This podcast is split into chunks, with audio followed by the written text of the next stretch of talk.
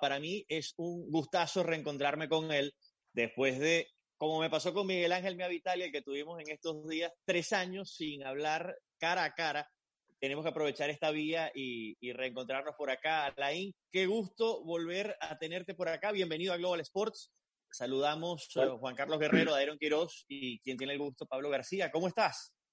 Buenas tardes a todos. Bueno, obviamente, Pablito, tenemos más, poco más de, con este trato y bueno, lindo eh, volvernos a encontrar por esta vía. Bueno, igual saludo a Juan, a Iron.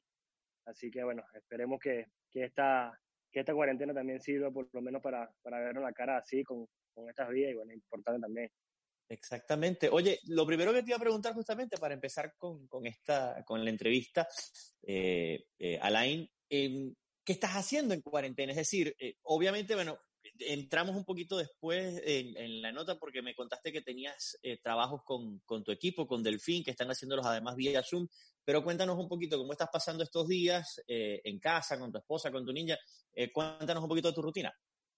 Mira, sí, bueno, la verdad que los primeros días sí, sí fueron un poco más, más difíciles por el tema de, de la incertidumbre, de todo lo que se está viviendo, por ahí también el, el tema del, del, coronavirus un poco más, más fuerte, está empezando, eh, ahorita yo, nosotros que estamos aquí, gracias a Dios tengo a mi esposa y a mi hija conmigo, pero bueno, tengo mucha familia en, en Venezuela, tengo mis hermanos en, en, España, o sea, tengo regados en distintos, y bueno, por ahí era como que más complicado por el tema de, de todo lo que se generaba, las noticias, entonces, pero bueno, ya después de eso, ajeno a eso, eh, tratamos de, de, estar en casa, de cumplir con, con las normativas y leyes de, de, aquí de la ciudad y hoy en día que estamos aquí en, en Manta para tratar de, de acatarnos y adaptarnos a, a la manera y, y poder eh, funcionar de lo mejor posible. Así que mira, el resto del día a día trataba de estar con, con mi esposa, con mi hija, disfrutándola.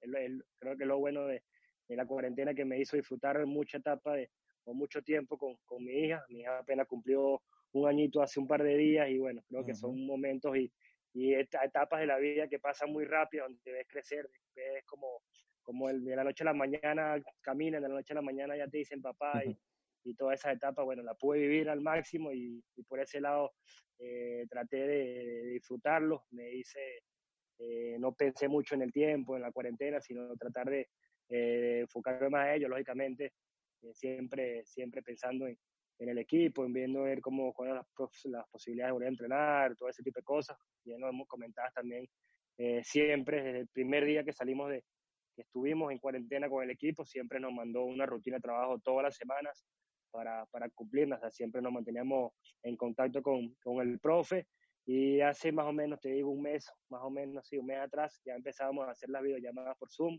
y nos empezábamos a conectar eh, dos veces a la semana y así también nos veíamos la cara a todos los compañeros, con uh -huh. técnico y bueno, para hacer un rato también distinto.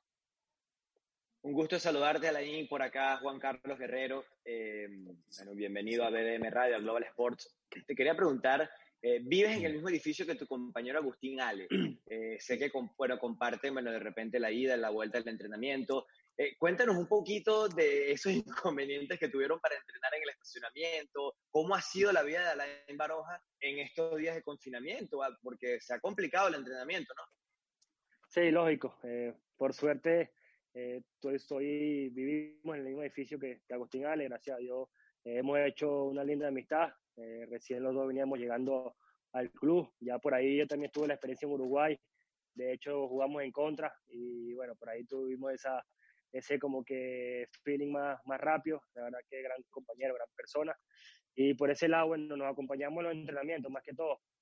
Difícil los primeros días porque, bueno, claro, eh, a pesar de que, que, por ahí vivíamos un, un, edificio donde hay, hay unas áreas verdes que hay grandes, que son que hay espacios para, para entrenar, pero, pero con el tema de la cuarentena, eh, digamos que el condominio tenía prohibido eh, salir a las áreas ni, ni nada, sino prácticamente eh, estar encerrados en, en, las casas y bueno, por ahí eh, tuvimos muchas conversaciones con el condominio, con, con la administración, para tratar de que nos, nos, ayudaran, de que nos colocaran por lo menos un sitio nada más para entrenar. Estuvimos entrenando un tiempo en el estacionamiento, un tiempo eh, en una esquinita que nos habían dado, un tiempo en otra esquinita, digamos, por sectores. hasta que, bueno, los días iban mejorando, ya como que íbamos cumpliendo también con la, con la normativa y ya después sí nos iban como quedando más, más comodidades hasta, bueno, hasta hace como 10, 15 días atrás ya, ya pudimos un poco eh, aprovechar más las áreas, tenemos una área como de, de, arena, tuvimos gracias a Dios con, con, el mar enfrente, que por ahí también se hace un poco más o menos la cuarentena, pero bueno, por ese lado hemos compartido y tratamos de llevarlo de la mejor manera con, con Agustín. Alain, un placer saludarte. Dairon Quiroz aquí en los micrófonos de Global Sports. Eh, un placer reencontrarme también. Le contaba ahorita a los muchachos. Últimamente me estoy caracterizando por esto, pero lo voy a volver a hacer, muchachos. Me voy a tomar la libertad. Dele. Eh, ya, nos habíamos conocido también. Eh, brevemente te había pedido alguna vez una foto en un centro comercial en Miami que nos encontramos. Te estabas comiendo un cinnamon ahí con tu familia y yo llegué a interrumpirte un momentico. Oye, ese día, ese... ¿Ah? Hace como cuatro años más o menos eso, ¿no? Sí, 2000, eh, ahorita que estaba buscando la foto la encontré por 2017. Tres años atrás. y, bueno, no, es, muy, bonito eso porque para nosotros eh, que estudiamos periodismo deportivo, ustedes son personas o, eh, que nosotros hemos admirado, que nosotros, algunos de pronto quisieron ser jugadores profesionales y pues ahora tenemos el chance de sentarnos a conversar. Eh, quería preguntarte un poquito de ti también. Eh, ¿cómo, ¿Cómo pasas los días de confinamiento? Ya se lo contabas a Pablo, pero más allá de lo familiar y de lo futbolístico, eh, ¿qué haces en tu tiempo libre además de la familia? ¿Qué te gusta ser a ti? No, sé si, si de pronto lees, si juegas play, un poquito de los pasatiempos también de la IN. Mira, es una linda anécdota porque he llevado mi play por todos los lugares que he estado y casi cuatro o cinco años viajando y llevándome el play para arriba y para abajo. Y dije, no, bueno, ya con mi hija, capaz, ya momento muchas cosas, muchos peroles, muchas maletas. Y bueno, esta vez no lo voy a dejar, lo voy a dejar en Caracas, no me lo traje, y me arrepiento. me arrepiento, le decía igual a, Agustín que bueno. Se diste terreno.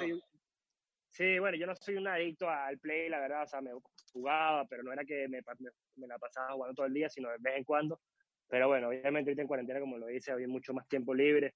Eh, sí trato de, de, por ahí de leer, me gusta, creo mucho también en, en Dios, por ahí le, le, regalo más tiempo también a, a, por ahí a tener reuniones con, con amistades y, por ahí leer la Biblia, escuchar la palabra, me gustan esos tiempos.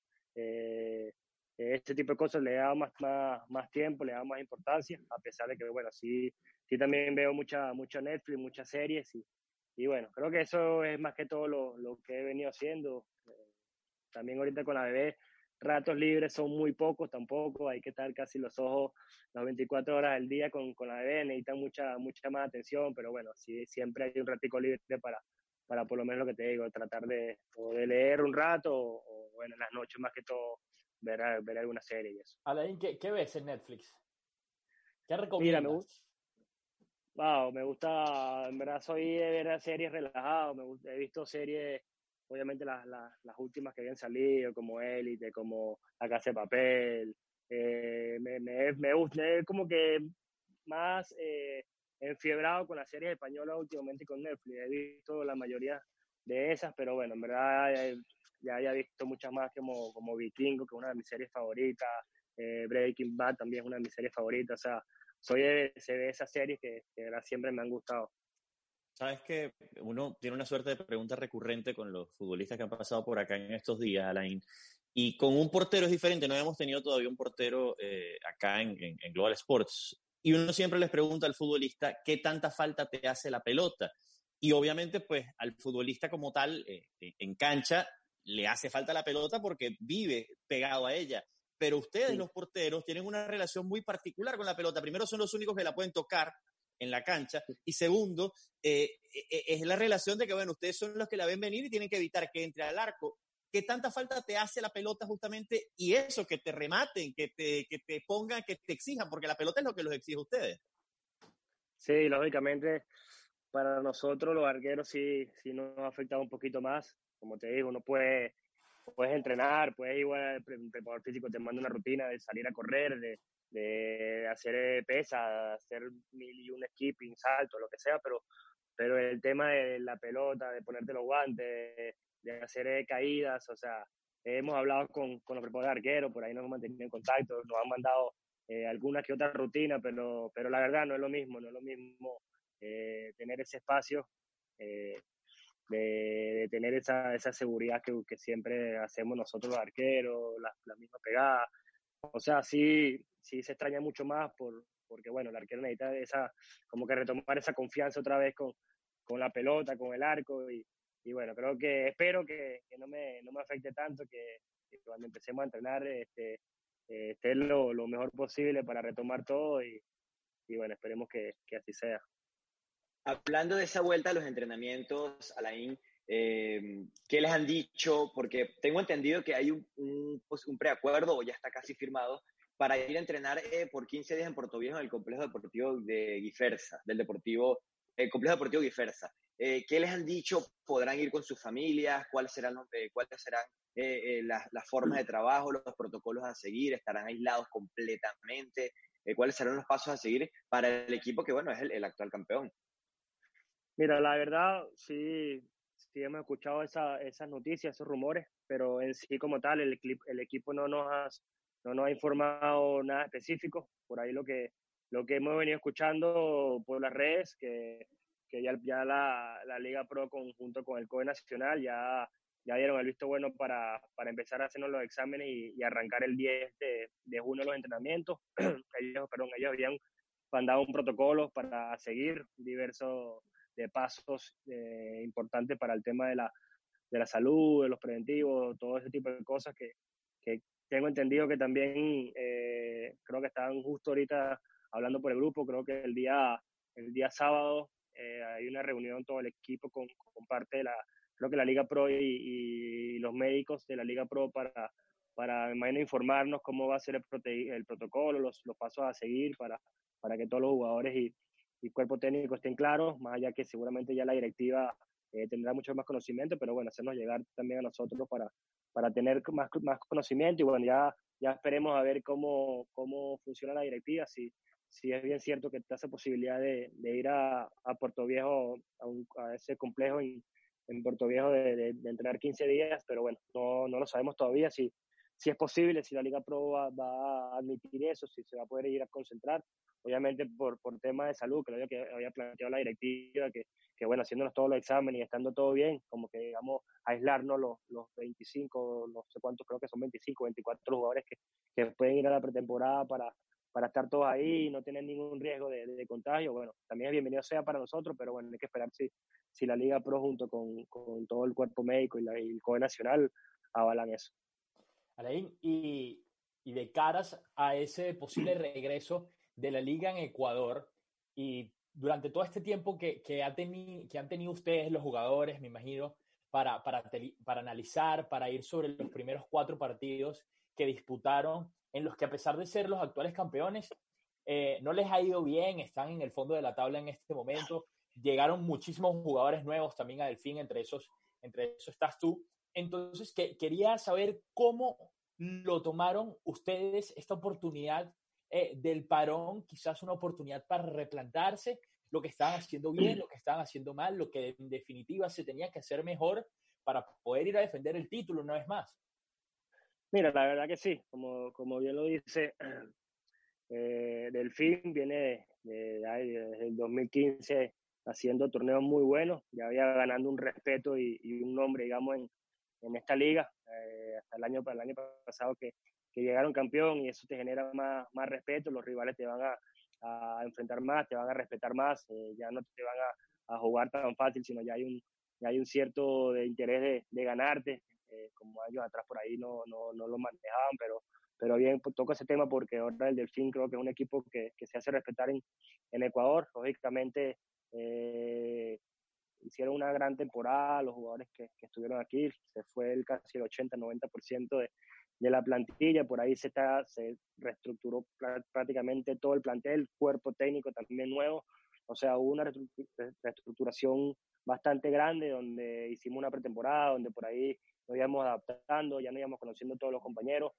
Y la verdad, te soy honesto, eh, sí, no se, arrancó, no se arrancó bien en resultados. Creo que yo más que todo veo en resultados porque después de los partidos de, de Libertadores y, los últimos dos partidos del torneo, creo que hicimos partidos muy a nivel futbolístico muy, muy buenos. donde el equipo se, se, sintió muy bien. Eran partidos, de verdad, lastimosamente para, para haber ganado 2, 3 a 0 tranquilamente, pero bueno, se nos iban por detalles, eso capaz cosas de, de esa, de esa ansiedad de, de, querer ganar, de que no se nos habían dado resultados, de que por ahí tratar de, de los nervios como que de ese, de ese, de los jugadores nuevos, de tratar de que, de que sigamos en, en esa órbita de, de, pelear arriba, como que no, no, no nos habíamos como que encajado, engranado bien ese, ese lado, pero de resto creo que el equipo futbolísticamente los últimos dos, tres partidos se sentía muy bien y creo que veníamos en un envión, la verdad te soy honesto, muy bueno, que, creo que agarrando una, una, un o dos partidos ganando ya agarramos una seguidilla muy buena.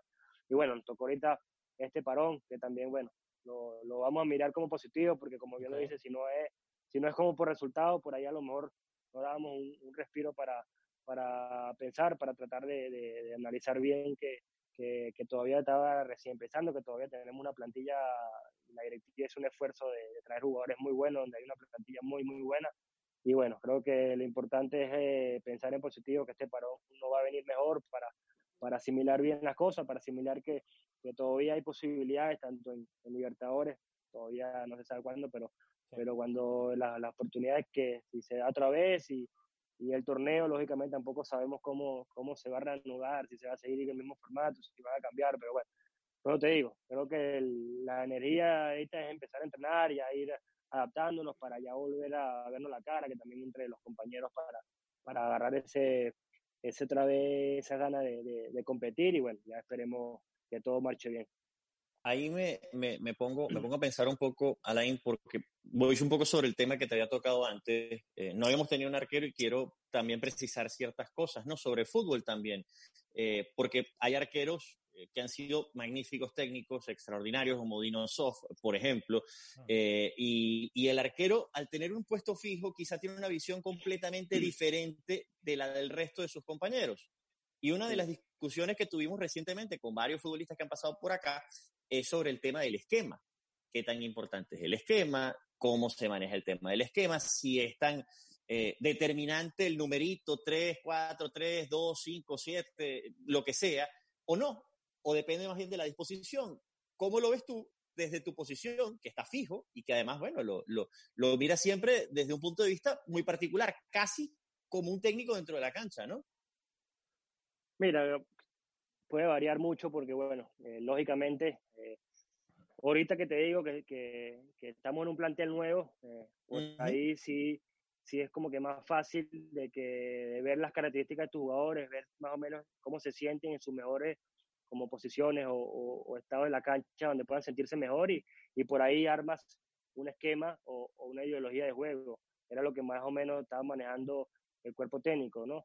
A pesar de que, que ya por ahí el sistema 442 es un sistema muy común que, que, se maneja mucho, pero bueno, creo que son esquemas que, que puedes variar mucho dependiendo de las características de, de los jugadores. Eh, si lo que te digo, hoy en día, eh, por, el, por el esquema que teníamos, por la, por la característica de los jugadores, eh, prácticamente empezamos manejando un 4-4-2 y después con la, la, característica de los dos nueve que teníamos, que prácticamente son dos nueve muy, muy de área, que la jugaba 4-4-2, después era, era un poco difícil porque prácticamente los dos estaban muy, muy arriba y no bajaban. Entonces, ese tipo de cosas es lo que te digo, puedes variar en el sentido de, uh -huh. de quizás de quizás jugar un 3-5-1, dependiendo la, es lo que te digo, para mí va, va, varía mucho dependiendo de, la, de, la, de las características de jugadores, lógicamente, claro. si ya tienes una plantilla o tienes un tienes dos, tres años trabajando en un mismo equipo o un esquema 4-4-2, un cuerpo técnico que tiene tres años en un equipo, obviamente no va a llegar a cuatro o cinco jugadores a cambiar un esquema porque eso no, no es. Yo te hablo más cuando es, por lo menos este tipo de casos, que es un plantel prácticamente nuevo, un, un, un entrenador nuevo, que, que, por ahí sí puede jugar mucho más con eso.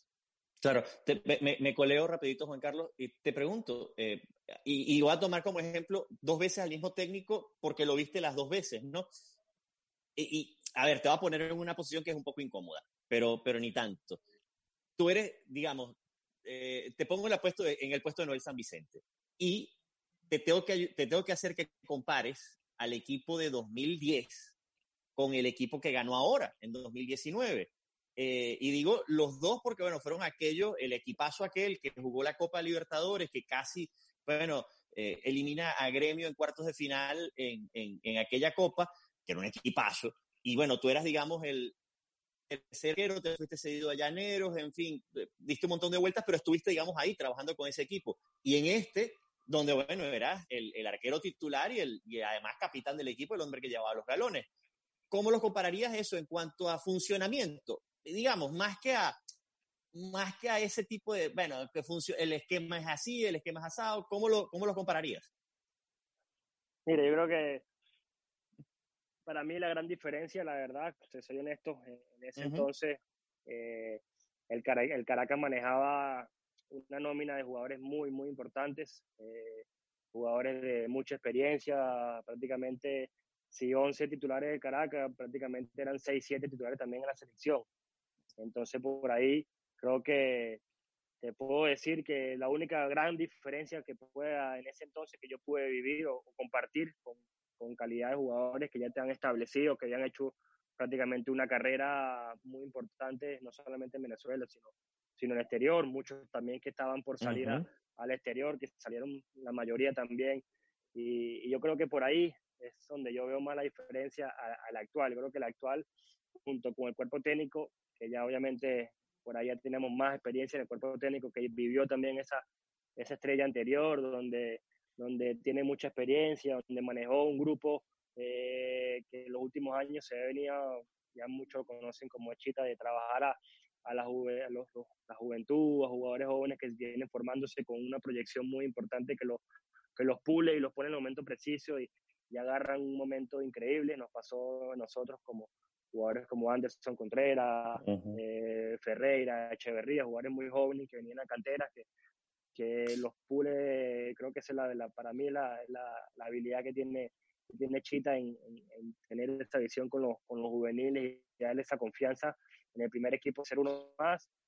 Y después, bueno, creo que éramos, como te digo, como tú bien lo dices, ya por ahí tres, cuatro jugadores de, de experiencia, que ya habíamos vivido eh, muchos momentos buenos con Caracas, ya teníamos años atrás viviendo muchos procesos de, diferentes técnicos con, en el club.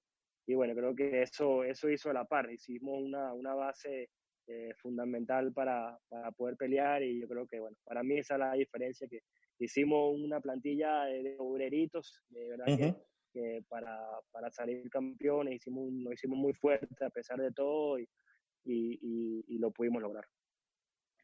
Hablando de Noel San Vicente, em, eh, hablamos de esos equipos, pero hablamos ahora del técnico. Eh, ¿Qué cambios viste tú en aquel campeonato, en este campeonato? A ver, eh, observar cambios en lo positivo, quizás es más positivo aún, ¿no? Entonces, ¿qué, ¿qué, cambios pudiste observar tú en el técnico? Ese que le gusta trabajar con bastante intensidad, bastante velocidad, no bajar el ritmo nunca, dobles sesiones, todo ese tipo de cosas. Eh, eh, eh, ¿Y en qué te influyó a ti para lo que es Alain Baroja hoy en día también? Porque, porque eres un arquero que ha tenido un recorrido muy importante, siempre ha tenido continuidad, has visto títulos, a ver, no has tenido una carrera cualquiera. Mira, la verdad que, que como bien lo dices, he, vivido también muchas etapas de, de Conchita, lo conocí yo muy, siendo muy joven, muy juvenil prácticamente, con 16, 17 años en el Caracas, que él ya era el primer el DT del primer equipo.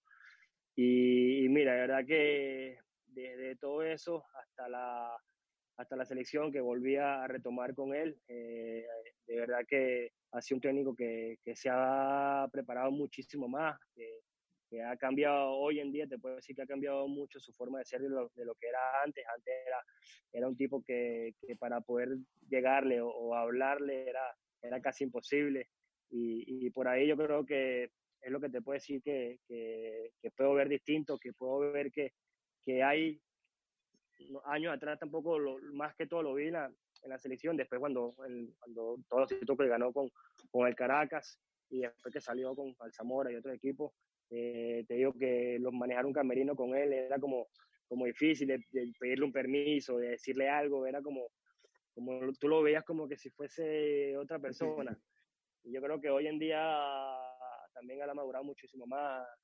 Y te lo digo por, porque, bueno, lo, lo vivimos el, sí. hace un año atrás, que, que compartimos mucho más, que, que de verdad que, que, toda esa confianza que, que él nos, no ha dado. Eh, de verdad que, fue importantísimo para, para lograr. Bueno, tiene mucha experiencia, ha tratado con, con jugadores de mucho recorrido, entonces, por eso mismo para uno también es un plus porque sabe que, que tiene un tipo que, que, ya ha tratado con, con, grandes jugadores, que sabe que, que, uno más también trata de, de, adaptarse a él, así que, eso también hace que, uno sienta como más, más, más orgullo de, tener un buen entrenador así.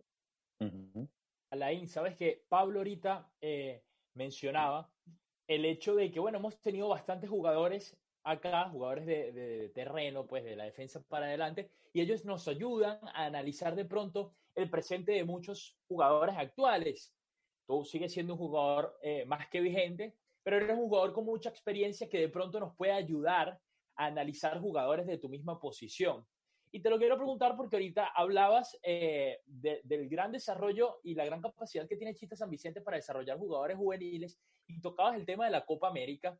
Y todo esto yo lo junto y me lleva a pensar y me lleva a recordar esa Copa América del 2015, a la cual, eh, por supuesto, tú eres convocado como primer portero. Yo creo que era indudable que eras el mejor en la posición eh, en ese año 2015. Pero lo que más llama la atención de esa convocatoria es el tercer portero, recordarás, eh, que, lo llamaron a, a Wilker Fariñez. Todo el mundo se preguntaba quién es Wilker Fariñez, por qué llaman a un sub-17, si no estoy mal en ese momento. Y yo recuerdo que salió un jugador de la selección, yo no recuerdo si era Dango o si era Salomón, no recuerdo específicamente cuál, de pronto tú lo tienes en la mente, y dijo, pero es que si tú supieras lo que tapa, si tuvieras lo que tapa ese muchacho en los entrenamientos y lo rápido que es, es impresionante, es increíble. ¿Cómo lo viste tú? Que aparte lo, ya lo habías visto en el Caracas desde la sub-17 la capacidad que, que, tenía Wilker y la capacidad que tiene ahora ya desarrollada. Sí, creo que, creo que ese fue todo el que lo dijo, me recuerdo de, esa, de esas palabras, de esa entrevista creo que le dieron. Pero mira, sí, eh, conozco a Wilker, como dices, desde el Caracas, desde que tenía, no sé, 11, 12 años, ya estaba en todas las categorías menores y, y la verdad que siempre lo, lo he dicho, lo, lo resalto, que, que es un, una gran persona, un gran arquero que, que, se ganó la confianza de, de, estar en una nómina, una Copa América con, creo que tenía 16 años, creo que era lo, el segundo, o si no era el primer eh, jugador más joven de, de, toda la Copa América en ese entonces. Así que mira, eso te demuestra que, que la personalidad que tenía, a pesar de, la edad que tiene, tiene una personalidad bárbara, tiene una gana de, trabajar y bueno, eso se lo ganó él mismo a pulso. Con 16 años se ganó ser el, tercer arquero de, la Copa América y bueno, sin hablar el, presente que, está viviendo, eh, igualable eh, el número uno de la selección, eh, está jugando en los mejores clubes de, Colombia con posibilidad de salir al fútbol europeo, así que mira, de mi lado, gran amigo, siempre, siempre hablamos y conversamos, de verdad que es un orgullo la carrera que, que, está viviendo, a pesar de que la está empezando y todavía le queda muchísimo por delante, así que que de verdad que lo dice también como, como Chita, que, que, es un, tiene esos, esos ojos para, para, ver e identificar a eso, a pesar de que, de que no es arquero y también vio en un arquero que, que tenía esa, esas opciones de, de llegar a, grande, así que bueno, ojalá se le, se le sigan abriendo las puertas a Wilke, que siempre, siempre lo, le voy a desear lo mejor y, bueno, esperemos también volvernos a ver en la selección. Claro, claro. Pablo, permíteme eh, un momentito nada más. Dele, dele, dele. Hablabas ahorita del fútbol, del fútbol en Colombia. Dele con confianza. Tuve, la oportunidad de cubrirlo allá un rato y, y, de hablar también con Wilker. Y, y, a los periodistas les, les llamaba mucho la atención, y yo creo que tú como portero nos puedes ayudar a resolver esta duda, que decían, es que es un portero que cuando uno se para a entrevistarlo es bajito de tamaño, o sea, Wilker de estatura no es el más alto para, para, para su posición. Y aún así llega a todos los balones. ¿Cómo lo puedes explicar tú? Así tal cual lo está diciendo. La realidad es. Es que, es que la realidad, o sea, obviamente eh, por ahí se habla, no, que no va a llegar porque es un muy bajo, porque es muy bajito, que no puede llegar a Europa, porque ahorita que los arqueros en Europa tienen que medir de 1,90 para arriba. Y no es mentira, es la, verdad. En Europa se manejan arqueros de, esa estatura, por, por tema de, no sé, de caprichos de ellos, forman arqueros que son muy altos. Pero, pero bueno, creo que si tiene las condiciones y demuestra que, el, tamaño que sea y sacas todas las pelotas, yo creo que no vale, no vale estatura posible, así que, eso siempre él lo tiene claro, él más, que él lo tiene más claro que nadie, que, a pesar de su, de su estatura sabe que, que, es una bestia, si, si mide lo que mide, bueno, saltará el doble y, y llegará como si midiera un metro noventa, así que por ese lado eh, tratas de, de, como que eh, adaptarte o formar otra habilidad como la potencia y, bueno, sin duda él tiene una potencia muy, muy buena que, que le, hacen, le hacen llegar de, palo a palo, así que para mí no, no va a ser un, un tema que, que, lo trabe, eh, la verdad que no, así que, que, te digo la verdad, yo lo veo muy pronto en, en Europa, dando ese salto y, y consagrándose también en Europa. Hablaste de la selección justamente cuando hablas de, de y esa competencia sana, digamos, entre dos, dos monstruos. Eh, habría que meter a Rafa Romo también, que, que, los tres, digamos, están eh, en un nivel superior, digamos, en Venezuela, sin demeritar a los que están ahí, como Graterol, en fin, todos los que han, los que han ido estando. pero te pregunto puntualmente por esto, ¿has ah, tenido algún acercamiento con, con, José Peseiro? ¿Han podido conversar algo? ¿O estás, está, digamos, ahí en la órbita la posibilidad de que puedas volver pronto? Mira, no, la verdad que desde que, que llegó José Peseiro al, al, seleccionado no, no he tenido ninguna, ninguna conversación. Este, yo de mi parte estoy, estoy tranquilo, lo había dicho en una entrevista eh, pasada, trato de, estar a la altura de, como bien lo dice, esa competencia, esa competencia con, con Romo, con Will, con Graterol, con cualquiera de, los arqueros, siempre, siempre va a ser buena y sana porque te hacen estar a la altura, te hacen crecer más, te hacen siempre mejorar y yo siempre lo he dicho, teniendo a, grandes personas ahí te van a, obligar a estar a su nivel, así que yo me lo tomo de esa, de esa manera, trato de, enfocarme en mi presente, en mi día a día con, con mi club, de entrenarme al máximo, de estar 100% de, de salud, de poder eh, jugar los partidos, de poder eh, rendir con mi equipo, que, que, sin duda es lo primordial. Y mira, ya después, de mi parte, eh, todas las posibilidades y todas las puertas abiertas para, para, para que llegue ese, esa futura convocatoria. Como te lo dices, nunca la, descarto, siempre me he sentido parte de la selección, siempre eh, tengo muy buena relación con, con todos los, mis compañeros, así que por ese lado estoy tranquilo y bueno, esperemos que, que por ahí el, el DT mire para acá, para, para Ecuador y, bueno, a ver si, si sale Dios mediante un futuro otra vez en la selección. Hablando de entrenadores, hablando de directores técnicos, quiero eh, volver a Delfín. Eh, tu técnico, Carlos Isquia, un técnico de, de, mucho recorrido, mucho recorrido, salió campeón con Boca en algún momento, en un torneo de apertura en Argentina. Eh, hablamos de Chita también, estuviste también eh, eh, ligado al título, ligado a un gran técnico. ¿Cómo compararías tú las formas de trabajar? Porque mucho se habla de los, de los futbolistas, que el futbolista de afuera es superior al venezolano, bla, bla, todas las cosas que se mencionan en las redes sociales y, en medios de comunicación, pero ¿Cómo compararías tú a los técnicos ahorita que estás con un técnico eh, de tanto recorrido y bueno, tu más reciente técnico con quien saliste campeón en Venezuela, que, es el más ganador de Venezuela? Mira, por ahí, no sé, la diferencia puede ser que, hoy Isquia eh, es un poco más, más veterano, tiene un poco más de, experiencia, bien lo dices, eh, eh, no solamente como entrenador, sino como, como jugador, en muy buenos equipos, eh, jugó competencias muy importantes. Eh, por ahí en ese roce tiene, tiene un poco más de experiencia, después con, como asistente también tuvo muchos años como asistente en Boca, que quedó campeón en Boca con, con el técnico, no me acuerdo el nombre, ahorita se me fue. Y, y bueno, creo que por ese lado eh, es por ahí la, la, diferencia que, que, pueda tener, pero bueno, de resto, la manera como, como se trabaja, obviamente son ideologías distintas, y que a, eh, por ahí argentino le gusta esa garra, esa garra argentina, de, de querer tener esa personalidad, de, buscar los partidos, pero, pero si no, igual, creo que en teoría son, son grandes técnicos que, que tienen mucha experiencia, han ganado en los equipos que, que han dirigido, que han estado como asistentes, así que, que para, para, nosotros que está aquí llegando a, Delfín es un, es un, honor tener a un gran, gran técnico como, como lo es que también conoce el fútbol ecuatoriano, eh, quedó campeón, si no me equivoco, en el 2010 aquí en Ecuador, así que también tiene esa experiencia aquí en, Ecuador, así que también nos, nos, viene bien porque ya conoce el medio y, y, la, la, adaptación para él va a ser mucho más fácil, así que, que bueno, lastimosamente tocó ahorita en, todo,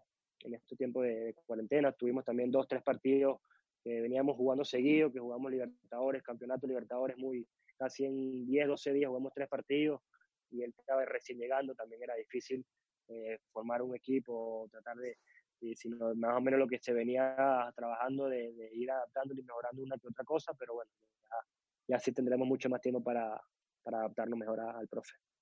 Disculpe, Dairon, y, ya, quería preguntarte, Alain, eh, hablas de que Isquia, como buen argentino, un técnico bastante pasional, bastante agresivo de ir a buscar partidos, pero ¿cómo son los entrenamientos por Zoom con un técnico que es tan, que es tan pasional, un técnico que, que, que, a ver, que, que de repente eh, eh, alzará bastante la voz más por, por algo emotivo que por otra cosa. ¿Cómo, cómo es entrenar con Carlos Vizquia por, por Zoom?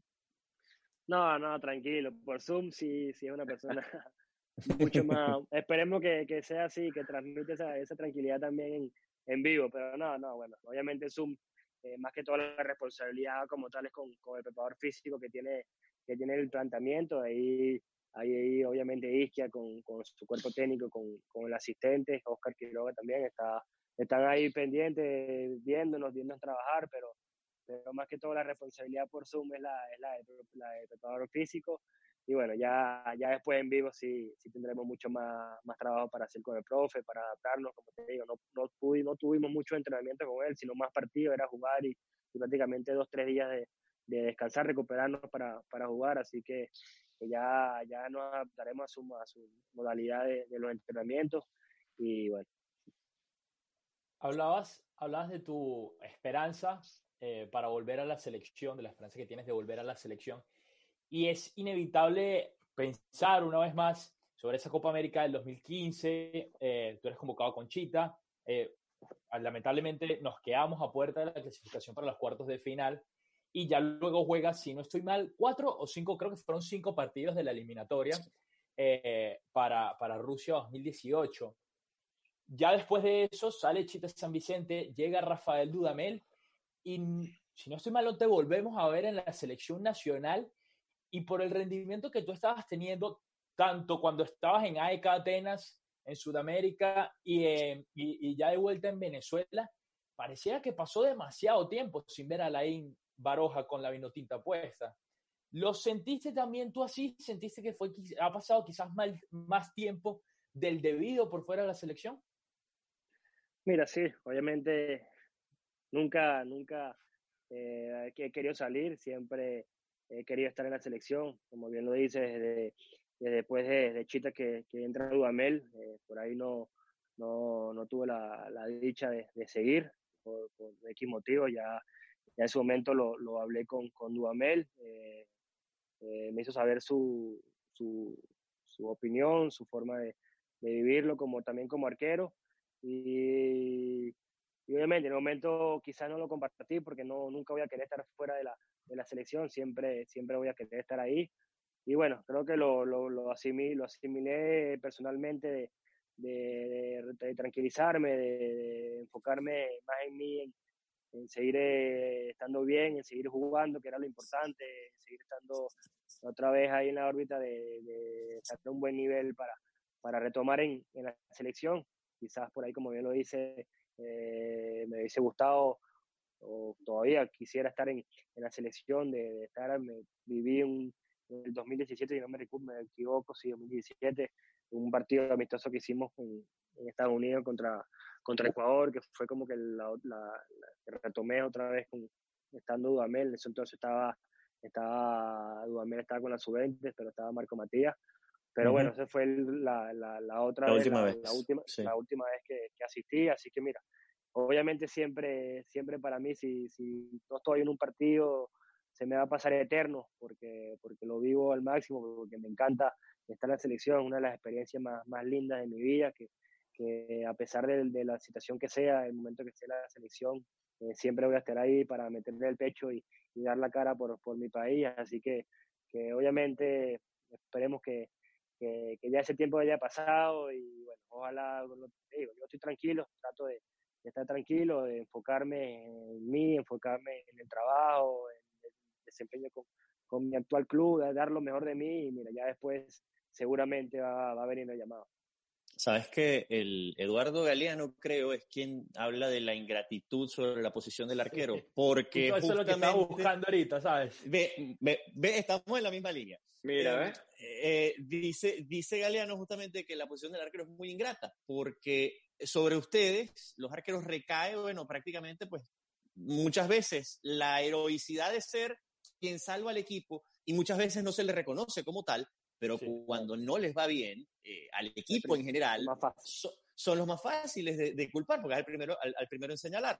Y creo, se te señaló en, algún momento, en ese momento, digamos, hay que obviar un poco de lo que pasó y hay que dejarlo atrás, pero eh, yo siempre había querido preguntarte esto porque creo que no lo había hecho ni siquiera en, en 2017 antes de ya venirme para, para acá, para Estados Unidos. ¿Qué tan difícil fue pasar esta página para ti, desde lo personal, desde lo profesional, eh, porque, bueno, obviamente se te apuntó eh, con, con todos los rifles eh, y, se te dijo muchas cosas, creo yo, quizá desmesuradas e, injustas. ¿Y cómo pasaste la página justamente? ¿Cómo te reenfocaste y dijiste, la verdad, esto que se dice, la gente no sabe lo que, se, lo que pasa aquí dentro, no sabe lo que se vive, yo sigo adelante. ¿Cómo hiciste para recomponer tu cabeza y no quedarte en esos errores o en esos detalles de la gente y en lo que ocurrió en, en, esa etapa rara eh, de, de, San Vicente en la selección. Sí, mira, la verdad que, que, que fue una etapa, eh, en lo personal, sí fue difícil eh, asimilarla, porque, como bien lo dice, uno, uno sueña con estar ahí, uno trata de, de, a pesar de lo que sea, dar lo mejor de sí. Y, y por ahí, obviamente, no es lo mismo ser señalado de, con los hinchas de, un club, de X cosas, porque quizás son menos o, o, lo que sea, sino ya es tu país, es un sentimiento eh, totalmente distinto.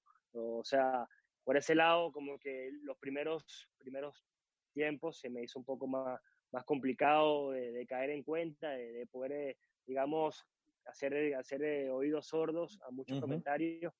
Pero mira, creo que yo hoy en día que, que, que ya viví eso, me doy cuenta que yo creo que, a raíz de eso yo para mí maduré el doble. O sea, si, si por ahí ya siempre el arquero quizá madura un poco más, más veterano, pero, pero, pero de verdad que esa experiencia me hizo caer en cuenta, me hizo pisar, me hizo pisar tierra y, y, volver a entrar en sí, en darme cuenta quién soy y todo lo que he luchado para, para estar en, la selección, poder dar el salto a, Europa, después jugar en Uruguay. Y mira, la verdad que eso me hizo, me hizo ser consciente de todo lo que había vivido, no solamente como profesional, sino como niño, como, como todos esos sueños que, siempre quise lograr. Así que, que de verdad que me hizo muy fuerte, a pesar de que fue un golpe duro, obviamente, muchos sentimientos juntos, pero, pero me hizo ser mucho más fuerte de, de lo que soy. Ojalá me hubiese vivido o me hubiese tocado vivir esa experiencia hoy en día que tengo mucho, un poco más de experiencia o, soy mucho más fuerte de mente que, que es años atrás, porque lo hubiese eh, a lo mejor asimilado mucho más tranquilo como, como lo asimilé en ese momento, pero bueno, creo que eso, eso, eso, es las cosas que tiene el fútbol, de, de las experiencias, más en esta posición que, que, es un poco más, más compleja, más ingrata como, como se dice, pero bueno, eh, ya uno está, está, digamos, superado a todo eso, así que de verdad que igual, siempre lo he dicho, soy un agradecido con, con todas las cosas, si sean buenas o sean malas, eh, y para mí el arquero puede o madura o se hace mucho más fuerte en, en, momentos difíciles, y creo que eso para mí también es una reflexión que tengo en lo personal, de que, de que por ahí puedo tener 18 títulos, haber ganado eh, X títulos, pero, pero yo creo que cuando vi momentos duros, cuando cuando esa etapa de, de, obstáculos en tu carrera te hacen, creo que, eh, crecer mucho mejor y, y, ser mucho más fuerte.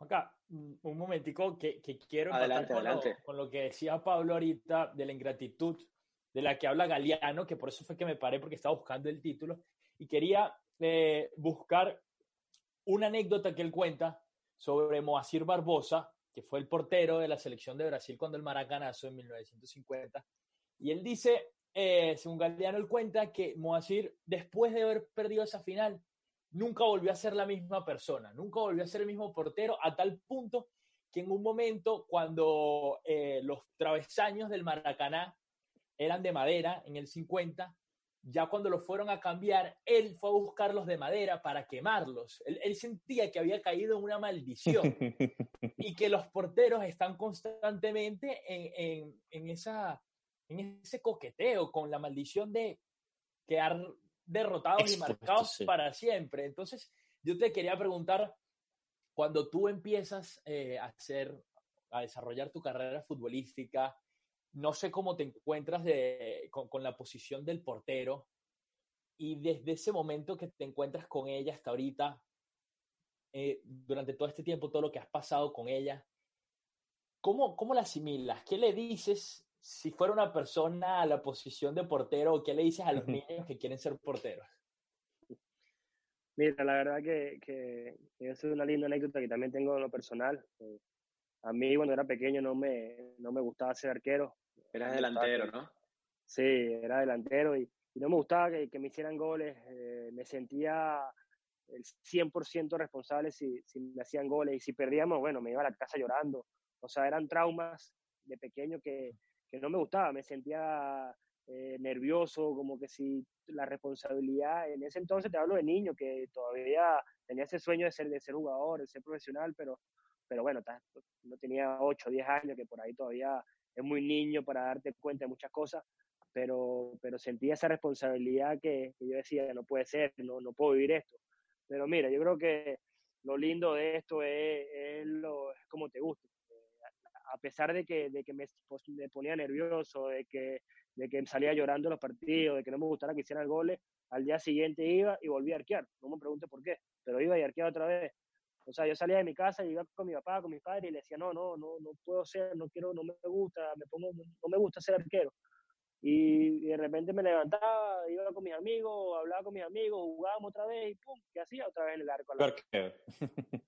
y, y son cosas que, que, se te da, o sea, lo que te digo, son más allá de, que si te guste o no, en ese entonces uno es muy pequeño, pero, pero eso yo se lo, he dicho, se lo digo mucho a los, a los niños que, y no solamente yo, puede ir eh, he visto muchos documentales de, de Bufón, de Casillas, viendo escuelas de niños donde le pregunta quién es arquero y nadie levanta la mano.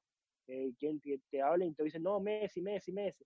Entonces también es complicado, pero después que, que, que ven y sale Bufón porque está como que tiene una careta y se quita la careta y es Bufón y ahí todos querían ser arqueros. Entonces son, son cosas que, que, te da la vida y experiencia, pero mira, creo que nunca me voy a arrepentir de, de esta oportunidad o de, de, vivir todo lo que vi de niño para, para formarme como arquero. De verdad que si volviera a nacer o si volviera a ser futbolista, seguiría siendo arquero mil y una vez. Eh, de verdad que me apasiona muchísimo. Eh, es una posición única, lógicamente. Eh, somos, somos distintos a la mayoría, pero, pero por, eso, por eso siempre hay, hay menos arqueros, porque, porque prácticamente son, son únicos, son, son menos, somos minoría, la verdad. Pero, pero bueno, creo que eso se lleva, se lleva, no sé, la sangre, porque eso sea, para mí sea solo. De hecho, siempre se lo digo a los, a los niños que si te gusta y si no la estás pasando mal y si al día siguiente vas y te gusta y quieres arquear y, y te haces un gol y, y, no te importa y al día siguiente vuelves y te vuelves a arquear, es porque seguramente te va a gustar y, y, le vas a agarrar cariño, porque así, así lo viví yo y creo que la mayoría de los arqueros lo han vivido de esa manera y, y no sentirse con esa responsabilidad de, de, que si te hace un gol o que si pierdes o lo que sea, sea, sea culpa tuya, sino, sino bueno, son, son cosas de, del fútbol y, y ya después con los años, lógicamente, ya cuando hagas una carrera o llegas a jugar profesional, obviamente te vas a dar cuenta mucho mejor, pero, pero bueno, creo que así lo, lo viví yo. Hablando de sueños, de la niñez, hablando de todas esas cosas, me imagino que creciste como nosotros, viendo Copa Libertadores, viendo Champions League, viendo Mundiales, Copa América, Eurocopas. ¿Veías la Copa Libertadores, alguna participación de equipos de venezolanos, algún venezolano que lograba llegar? Pero ahora tú lograste jugar con un equipo extranjero, que es el actual campeón, y te enfrentaste a un paisano, a Jefferson Soteldo, que está en uno de los mejores equipos de Brasil, y él mismo es uno de los mejores jugadores de la liga brasileña en estos momentos. A ver, alcanzar, llega, alcanzar esos espacios, llegar a esos espacios, que estoy seguro que cuando eras niño simplemente los soñabas porque prácticamente no existían para los venezolanos. ¿Cómo lo ves ahorita? Mira, eso fue lo que prácticamente la decisión de, venir para acá. Eh, lógicamente trato de, no ponerme barreras, sino siempre a buscar más, siempre eh, soñar con el más grande. Eh, lógicamente habíamos, veníamos haciendo una, temporada muy buena con Caracas, tenía la, la, la opción de, de, continuar o, de salir, pero bueno, yo siempre lo, se lo, había dicho que, siempre, para mí, mi sueño siempre es seguir jugando en el exterior, jugar con equipos buenos, jugar con, con experiencia eh, con compañeros de, de, buen nivel, jugar Libertadores con, con otros equipos que no sean en Venezuela. La verdad que era mi primera oportunidad y mira, desde que, desde que el fin mostró ese interés, ya sabiendo que, que, fue campeón, que, iba a jugar Libertadores, eh, no lo pensé dos veces de, de, venir para acá. Ellos también me, me mostraron esa, esa, digamos, mucho, ese gran interés de, de, estar aquí, así que también por ese lado me, me ayudó mucho, me, me motivó mucho de, de, venir al actual campeón, de jugar una, una Copa Libertadores con Delfín. Y ya después de que se nos dio el grupo que iba, que iba, a, estar, que iba a estar Santos con, con Jefferson, la verdad que también es un privilegio. Eh, jugamos en, en, la selección juntos, jugamos en, en, contra en, en, Venezuela, yo Caracas y Zamora. Así que, que también un orgullo enfrentarnos en la Libertadores con, con equipos del exterior, él en Brasil y yo aquí en Ecuador. De verdad que son recuerdos lindos, son experiencias que, que, eso siempre como futbolista es lo que al fin y al cabo te lo, te lo, llevas cuando te retires de todas estas experiencias que, que uno vive, así que, uno la trata de disfrutar al máximo. Bueno, y eso es parte de la reivindicación de la que creo en algún momento hice referencia en diciembre, que, que habías vivido tú en lo particular. Y, y, esto lo concateno con la pregunta que te hacía antes también, eh, sobre los momentos difíciles que te tocó pasar y este gran momento que vives ahora. Eh, y, voy a hacer énfasis solamente en un instante, como de tres o cinco segundos de ese momento en diciembre, cuando sale esa pelota y tú vas, la tajas y terminas tapando ese penalti que pone a Caracas, bueno, prácticamente ya a la, a la, a la puerta del título, bueno, prácticamente para ganar el título. ¿Qué sentiste en ese momento? Bueno, además, bueno, la, la, la, carrera que pegaste era de, de, de, locos, la alegría que vivías en ese momento era increíble y se veía, pero, pero por tu cabeza, ¿qué pasaba? Después de haber pasado por todo lo que te tocó arrastrar, ¿tenías esta reivindicación? Mira, la verdad que, que sí, Pablo, o sea, siempre, siempre soñé con, con, poder levantar un título con el Caracas, como bien lo dice, a pesar de, de todo, me formé en ese club, eh, le tengo un cariño enorme al Caracas, la verdad que, que, soy un hincha más de, ese equipo de pequeñito, siempre iba a los estadios y, era gran fanático de, del Caracas, viví eh, las Libertadores, viví lo que comentaba Juan ahorita de, vivir eh, esa experiencia, tratar de, de, poder vivirlas estando en la cancha y mira, el Caracas me, me dio esa posibilidad de, ser parte de, todo ese proceso. Eh, hoy en día, la verdad que, soy el jugador que soy gracias al Caracas, por eso el cariño que, que tengo o, esa deuda que, que quería con, de, levantar un título con el Caracas era enorme. Así que mira, creo que la verdad que siempre lo soñé levantarlo, pero como se dio nunca lo, lo, lo soñé. La verdad que, que, que, se diera de esa manera, el último penal, el, el, decisivo, de que si lo paraba ya era, era campeón. La verdad que ni lo, en el momento ni caí en cuenta, o sea, obviamente eh, estaba tranquilo, pero después que, que, que tuve la dicha de, de, pararlo, la verdad que fue una, fue una cosa increíble, fue una sensación para mí enorme, como yo lo dice, se me vinieron a la cabeza mil y uno recuerdos de todo, sean buenas, sean malas. Eh, creo que saqué lo que tú dices, saqué un peso encima increíble porque siempre lo, lo había querido, siempre luché para, para eso, siempre quise eh, levantar un título con el Caracas, quería sentir lo que, lo que, se, senti lo que se sentía levantar un, un título con el equipo más ganador de Venezuela, creo que tiene mérito también por anteriormente haber ganado la final con Táchira también, o sea, Es que era todo, fue... como se dio todo, además, que fue una, la, final con Táchira teniendo que venir de atrás, con todo el, el, ambiente que había, parece era como que toda la historia confluyó para eso, ¿no? Además, ganando en el último minuto en San Cristóbal, había como demasiadas cosas, una carga demasiado emocional, ¿no? Ah, increíble, increíble. Pero te digo que, que el fútbol es esto, el fútbol es, estas anécdotas, el fútbol es vivir esta, estas experiencias, estas oportunidades, por eso, por eso lo trato de, disfrutar al máximo, lógicamente con, con, mucha responsabilidad, con muchas ansias, eh, con mucho deseo de, de, hacer las cosas bien, como bien lo dice, veníamos de, de por ahí empatar en el Olímpico, de ir a, a Pueblo Nuevo, todo el, el, ambiente que se generaba, la verdad que se vivió una final increíble, un estadio eh, prácticamente totalmente eh, lleno. Y mira, eh, ganar en el último minuto también, o sea, era, era increíble, era increíble, o sea, era para celebrar cuatro días seguidos y, tampoco podíamos porque era Además. Salir de, salir de Pueblo Nuevo, al día siguiente viajar a, a, Mérida para jugar a, los dos días. Entonces, o sea, era un sinfín de cosas que, que, también en lo personal uno lo vivió, lo disfrutamos al máximo, pero, pero también hablábamos de, de lo que era el grupo, de lo que era todo, porque de verdad que fue rudo salir de, de, esa, de ese título y no celebrarlos, irnos para la habitación a dormir, para el día siguiente pararnos y, ir a jugar una final, otra final más, o sea, que, que por eso tiene más mérito y, yo creo que ese, ese esfuerzo que se hizo de, de ir a, jugar con, estudiantes, como, porque creo que el sueño era ese, más allá del título era la estrella.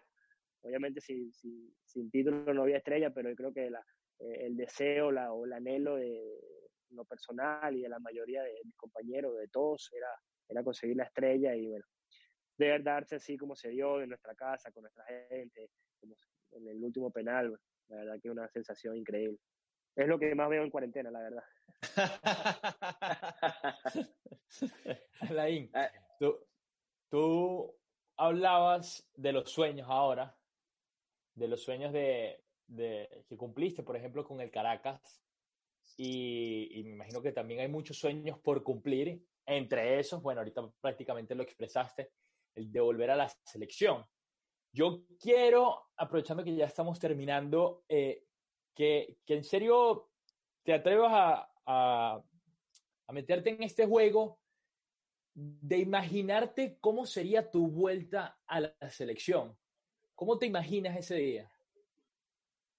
Mira, la verdad que, que quisiera vivirlo lo antes posible porque me lo he imaginado mucho. Eh, siempre me he sentido parte de, la selección, de mis compañeros, estoy, estoy como un niño, como si fuese la primera convocatoria, cada vez que, que estamos próximos a salir la convocatoria, estoy ahí pegado al teléfono para, para ver si, si, leo mi nombre, así que eh, lo voy a vivir, si tengo un partido, tuviese 300 partidos, lo voy a vivir como si fuese la primera vez, eso, eso lo, tengo, lo tengo claro como experiencia, como, como por ahí, digamos, eh, como te decía, ya, ya maduré, creo que lo lindo de esto es, es disfrutarlo, obviamente con todas las responsabilidades, con todo lo que, se amerita, pero, pero disfrutar los momentos, creo que por ahí eso es lo que, la deuda que tenía conmigo, conmigo mismo personal de, de llegar a la selección y disfrutar más, más allá de que eso en ese momento lo disfruté a mi manera, con otras cosas, pero, pero hoy en día que me doy cuenta de muchas cosas, con la experiencia que,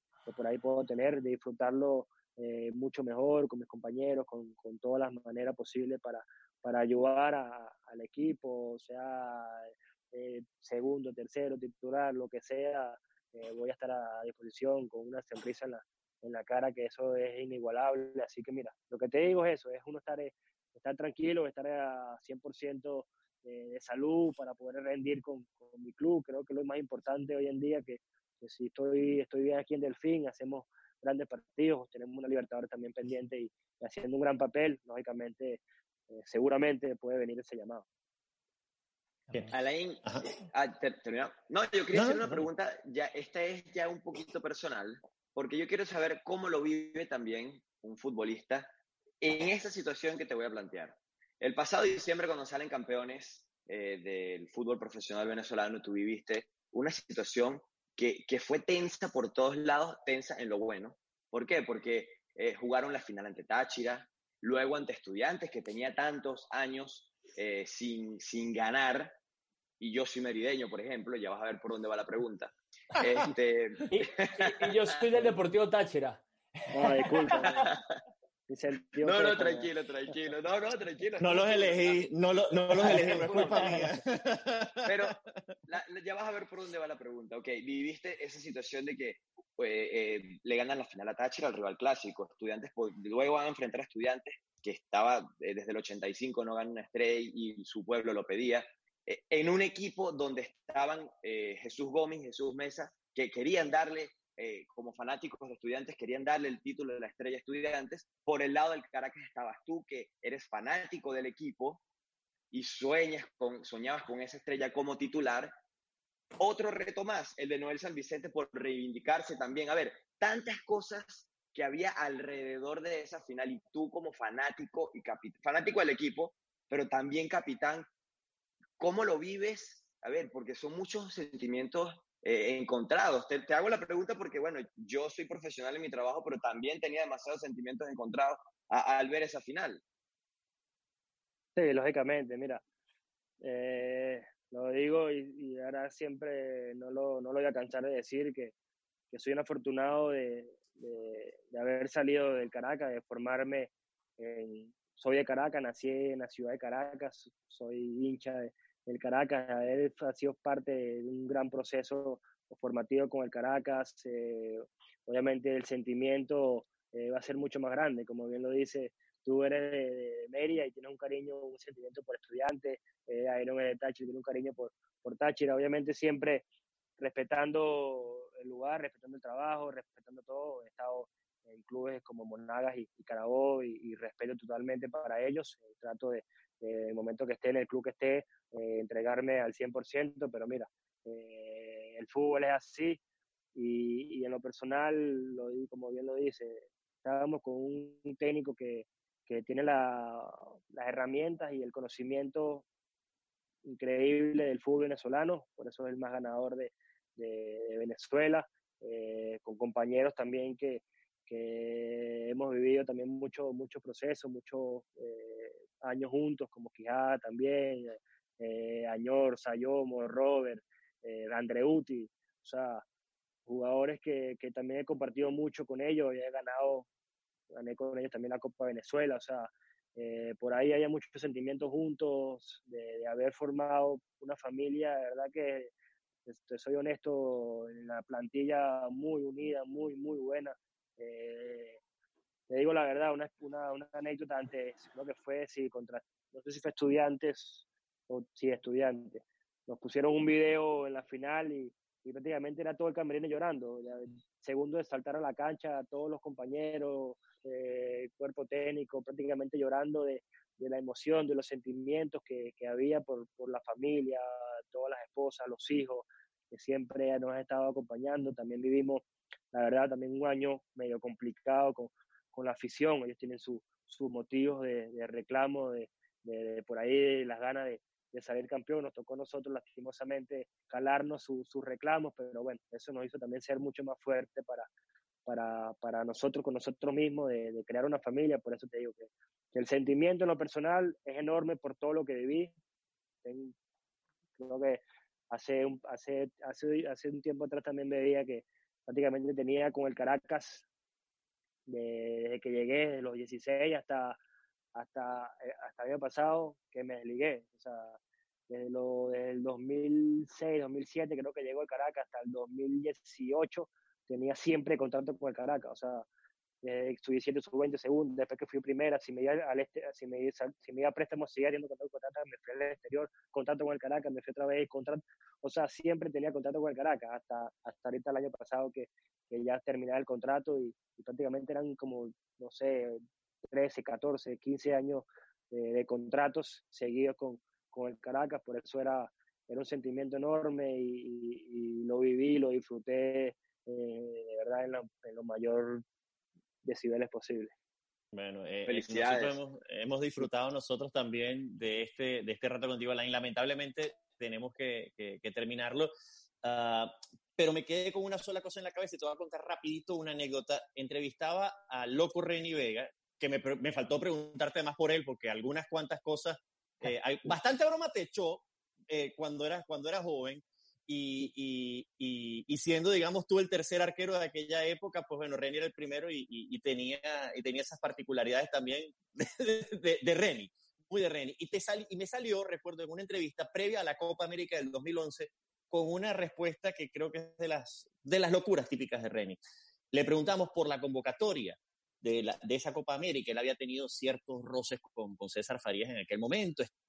No sabía si lo, si lo llamaban o no lo llamaban. Y él decía, yo espero esa convocatoria como un niño Jesús en mayo. Imagínate tú, o sea, cómo la estoy esperando con tanta ansiedad que es como un niño Jesús en mayo. Y, y, te, vi te, vi, te, vi reflejado en Reni justamente en este momento cuando me hablas de, de la posibilidad de, de, volver a la selección. Ojalá ese niño Jesús llegue pronto y, y llegue para bien, eh, Alain, porque bueno, lo has, lo has trabajado mucho y, esperemos se te dé. Gracias por haber estado con nosotros acá. gracias, gracias a ustedes, Pablo, y bueno, esperemos que, que así sea, sea, sea lo mejor para, para todos y bueno, también para ustedes, por esos mensajes siempre de, de aliento y positivismo, de verdad que que muchas gracias por, por este momento también de, compartir con todos ustedes. Juanca, para cerrar. Alain, Alain, bueno, de verdad que contento de que hayas estado acá. Eh, mira, eh, eh, felicidades por tu presente, por sigue trabajando, de verdad que excelente. Felicidades por ese título en diciembre, porque al final, bueno, esto es así, hermano, esto es fútbol. Y, y, ya sé por qué estudiantes, ya sé por qué estudiantes perdió por el video.